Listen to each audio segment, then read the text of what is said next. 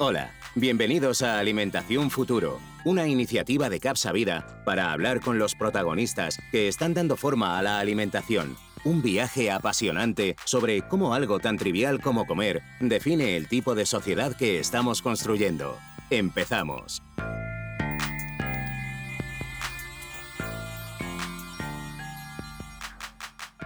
ayudar a los agricultores y ganaderos a monetizar sus reducciones de emisiones de gases de efecto invernadero. Así formula su ambición, su propósito, nuestra compañía invitada de hoy, Carbon Harvesters. La compañía pretende monitorear las emisiones de las granjas semanalmente para monetizarlas con incentivos financieros que les permita compensar su actividad de mitigación. Un enfoque eh, muy novedoso que viene a ocuparse de uno de los grandes problemas de nuestro tiempo, y para saber un poco más acerca del proyecto, contamos hoy con su promotor, Luis Alejandro Vergara. Alejandro, ¿qué tal estás? Muy buenos días. Hola Rubén, buen día, todo muy bien, ¿tú? Muy bien, todo fenomenal. Gracias por estar con nosotros, Alejandro. Muy bien. A ti por la invitación. Gracias. Pues eh, Alejandro, empezamos. Cuéntanos, ¿cómo, ¿cómo has llegado a esta batalla, que no es pequeña precisamente? ¿Dónde está el germen de este proyecto que empiezas? Eh, a ver, Rubén, te cuento un poco. Yo me he estado moviendo de industria en industria, pero como comencé mi carrera como un ingeniero en petróleos. Eh, ah. Después me di cuenta del impacto ambiental que hay en la industria y me moví ingeniería ambiental, viendo qué se podía hacer para, para mejorar un poco este mundo. Y, y después comencé a ver el impacto ambiental que tiene eh, la agricultura. Sobre todo creo que en el mercado de energía, últimamente, en las últimas décadas, se ha visto bastante innovación eh, con el propósito de decarbonizarlo, pero yo no he visto lo mismo pasando en agricultura. Creo que es un sector un poco virgen en este tema de, impacto del cambio climático y, lo he visto como una oportunidad eh, muy grande y como un desafío al cual eh, he deseado dedicar mi, tiempo y, mis energías. Y me quedo con esto último que comentas, ¿no? Realmente reducir las emisiones en el mundo origen, en el sector primario, en la alimentación, es uno de los grandes desafíos eh, definidos por la propia Comisión Europea. Dinos, Alejandro, ya nos decías ¿no? que respecto a otros sectores va por detrás. En tu, en tu opinión y en general, ¿cómo estamos, Alejandro? A ver, yo creo que en la agricultura últimamente y, sobre todo en los, últimos años se ha tomado un enfoque eh, bastante grande de la Comisión Europea y también de, de, las Naciones Unidas en tratar de trazar objetivos en los cuales se pueda decarbonizar. Sin embargo, yo creo que los objetivos y las regulaciones que vienen de Europa y también de a nivel nacional eh, no cuentan con un, una, con una conexión muy buena o muy grande con, con el granjero. Creo que hay eh, prioridades distintas y sobre todo una, una desconexión entre, entre ambas partes. Entonces, si bien las regulaciones están presentes, no se alinean con las soluciones que ya están en el mercado o que se pueden implementar.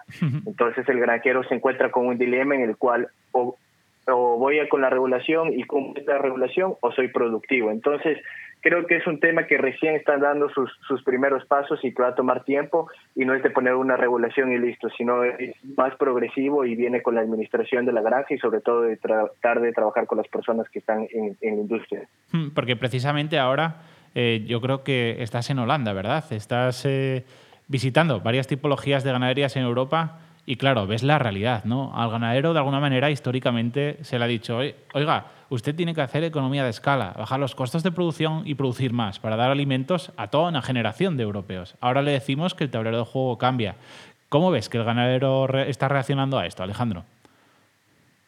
A ver, yo creo que el, ganadero ahora está un poco enojado y frustrado con la situación te cuento una, anécdota, estaba en un pueblito de, Irlanda hace unos seis meses y, y entro a una estación de gasolina y sonaba en la radio un, un advertisement de, Burger King y, lo que decía era que los que son para culpar del cambio climático son los granjeros, que los granjeros son los cuales tenemos que culpar sobre todo los problemas que están pasando en el agua, en el aire y, sobre todo las emisiones. Entonces, últimamente se ha estado culpando bastante a los granjeros de lo que está pasando y, yo creo que esto va más, más allá de, del punto de vista ambiental. Creo que hay una un enfoque también de una agenda política y una agenda industrial en la cual se trata de desviar el tema.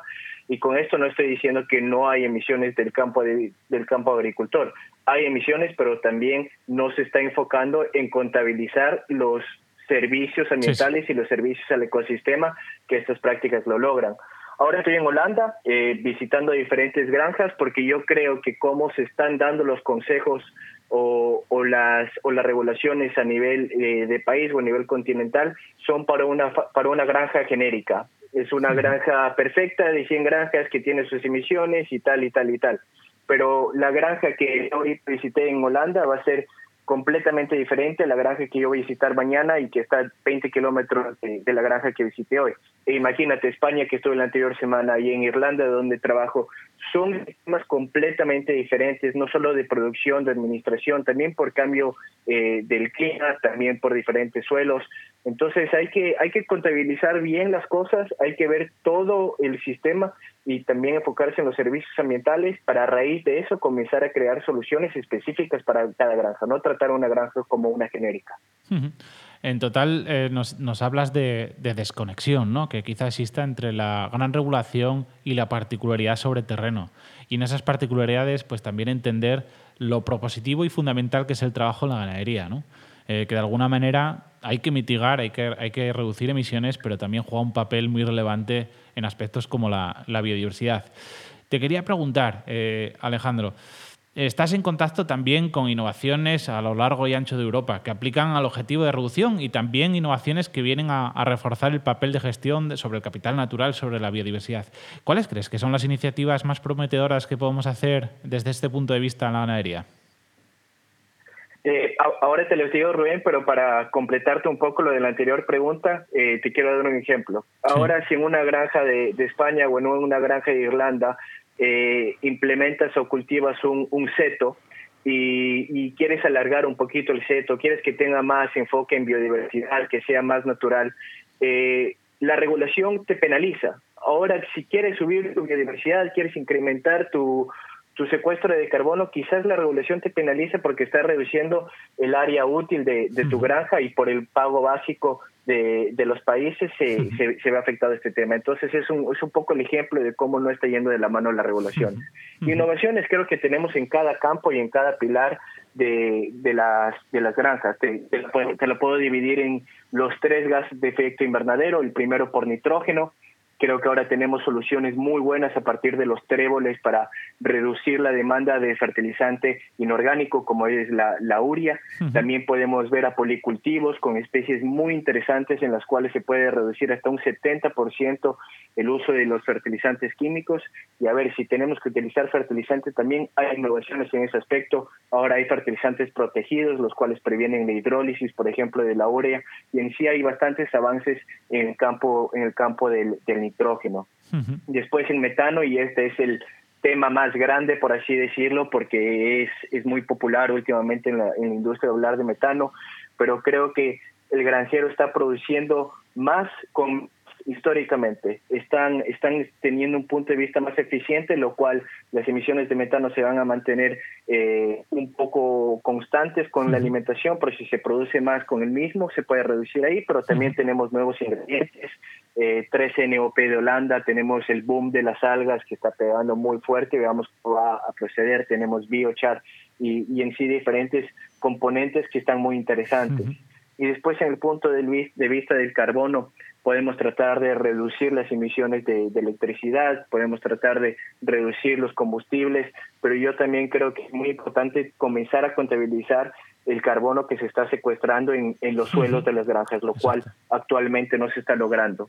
Eh, entonces, para parar a tu pregunta, creo que hay diferentes estrategias en cada punto de las granjas, las cuales las podemos implementar y sin lastimar al granjero. Tú puedes decarbonizar una granja mañana un 60%, pero no vas a producir ni un litro de leche. Entonces la idea es tratar de ir mano a mano con el granjero. Y en ese punto, ¿no? Para ir mano a mano, para mitigar, hay que conocer. Necesitamos tecnificación y datos. ¿Cómo crees que es mejor trabajar con el ganadero para iniciar este trabajo? ¿Cómo crees que el ganadero va a saber, mediante datos, qué trabajo tiene que hacer para ir consiguiendo esa reducción paulatinamente? Y, a ver, yo creo que, que la respuesta está, está en tu pregunta mismo. Es trabajar con el granjero, saber qué problemas tiene y saber qué estrategias puede implementar. Yo le puedo decir al, granjero, quiero que des un aditivo de algas para, para tus vacas, pero si me dice, Alejandro, no tengo tiempo para dárselas o mis vacas solo vienen dos horas al día a la casa, no se las puedo dar, no se va a poder desarrollar ninguna estrategia. Yo creo que lo primero que se tiene que hacer es comenzar a colectar eh, datos, como tú mencionas, y tratar de entender las emisiones específicas de esa granja y las estrategias que se pueden adaptar no solo al tipo de clima o el tipo de suelo, sino a las prácticas que se están generando en la granja. Y después trabajar con el granjero y ver cómo, cómo se lo puede lograr. eh, yo creo que tanto en España como en Irlanda el ser granjero no es considerado un trabajo, es considerado un modo de vida. Entonces, si a ti te digo, Rubén, quiero que cambies tu modo de vida a este tipo de vida porque es mejor para ti, me vas a decir, a ver, pruébamelo, muéstrame los resultados y eso es lo que se tiene que hacer, mostrar al granjero en vez de forzarles a hacer, a hacer algo. Y en tu opinión, ese ganadero, pues, pues obviamente puede entrar en un modelo de trabajo distinto, quizá más tecnificado, quizá más trabajo en base a datos. Pero ¿cuáles creen, crees que pueden ser pues, esos nuevos incentivos, fuentes de ingresos, reducciones de costos que van a compensar el esfuerzo de producir de una manera más baja en carbono? ¿Por dónde crees que van a ir los tiros? Yo creo que hay cuatro diferentes mecanismos por los cuales podemos hacer eso. Quizás el primero es reduciendo los costos en la granja y es el más atractivo para el granjero porque si yo le digo eh, puedes reducir tus costos de fertilizante por un 70% si implementas esta tecnología y vas a mantener tu producción, creo que se vuelve atractivo porque ven un impacto directo en su, en su economía. Entonces, estrategias que en sí se pueden monetizar adentro de la granja y que pueden representar un ahorro o un incremento en productividad.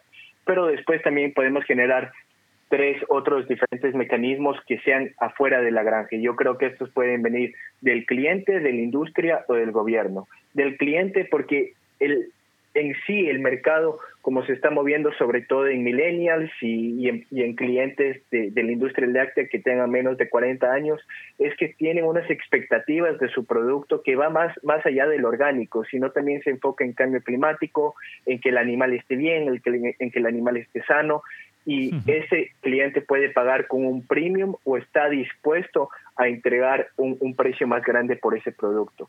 Después también podemos ver la industria con las emisiones negativas de carbono que se pueden monetizar en el en el, en el por carbon credit, en el mercado voluntario de estos créditos y son industrias que la verdad están teniendo un foco muy grande en agricultura y que lo ven como una oportunidad para generar una cantidad grande de toneladas de negativas de, carbono. Y el tercero, que yo creo que es cómo se debería mover la industria, es por los pagos PAC. Eh, yo sé que el tema de, de, la PAC es un poco controversial en, en, en, España por el momento. La anterior semana pasé por el Ministerio de Agricultura y había una protesta y, y entiendo eh, la frustración por parte de, de, diferentes colectivos, pero si se promueve desde la PAC un sistema que sea más sostenible, no solo desde el punto de vista ambiental, sino también económico-social, puede promover la implementación de estas prácticas en, en la industria. Muy bien, yo, yo, creo que ha sido un, excelente re, eh, resumen. Y obviamente hay una, hay una pregunta clave, Alejandro. ¿Cuál es el papel de Carbon Harvesters en todo esto? Bueno, lo que tratamos de hacer con Carbon Harvesters es un, un monitoreo que sea certificable de las granjas. ¿Cómo se realiza el monitoreo ahora? Es que una persona va cada 18 meses a una granja y le pregunta 220 preguntas al granjero acerca de sus prácticas. Después de la pregunta número 20, el granjero ya no sabe qué responder, está un poco cansado, está un poco molesto, le está tomando su día y en sí la, el monitoreo se vuelve un poco arbitrario, por no decírtelo completamente. Lo que nosotros hacemos es recolectar datos de diferentes bases de datos, analizar y procesar todos los datos que podemos recibir de la granja, tanto de producción como imágenes satelitales, tipo de suelos, clima, para así y usando una metodología internacionalmente conocida como es la de la IPCC y la de la ISO, tratar de contabilizar las, las emisiones de carbono y en sí la, la, huella de carbono de las granjas cada dos semanas. Pero a raíz de eso nosotros no solo queremos comunicar una huella de carbono al granjero, queremos mostrarles las estrategias que se pueden adaptar a su granja y que las pueden implementar y reducir sus emisiones, pero al mismo tiempo, aparte de una proyección ambiental de cómo estas reaccionarían, les decimos cuánto va a costar. Tú me vas a tratar tu tanque de purines puedes reducir tus emisiones por un 8%, pero al final te va a costar 1.500 euros al año o al final vas a ahorrar 1.500 euros al año. Mostrar las proyecciones que son específicas para esa granja y no genéricas. Y cuando el granjero ha implementado una de estas estrategias, nuestra gran cantidad de datos que, generamos nos permite certificar esa práctica como una práctica de emisiones negativas de carbono, la cual la verificamos con un parque internacional y la tratamos de monetizar afuera de la granja, ya sea como un premium en el mercado, que estamos trabajando en eso, o como un crédito de carbono y más, más en el futuro eh, a través de, los pagos de la PAC. Entonces, en sí, eh, tratamos de, tratamos de monetizar las emisiones negativas de carbono, pero no a raíz de la productividad o dañando eh, la administración de una granja, yendo mano a mano con el granjero y ver qué se puede adaptar a sus, a sus prácticas. Pues Alejandro, yo creo que, pinta muy interesante y muy importante, ¿no? si cabe, la tarea que estás realizando con este proyecto que por ello eh, pues esperamos ¿no? que, te vaya de la mejor manera posible y que cuando acabes eh, este mapeo ¿no? de, las tipologías de ganaderías que existen en Europa, pues que vuelvas y que nos lo cuentes, ¿no? y, y, cómo ha ido al final del camino tu interpretación de lo que está pasando en Europa en ganadería en particular. Alejandro, muchas gracias por tus explicaciones y gracias por estar con nosotros hoy. Muchas gracias a ti, Rubén, y, nada, gracias por la invitación. Buenos días. Y a vosotros, nos vemos en el siguiente podcast de esta alimentación futuro de Capsa Vida. Adiós.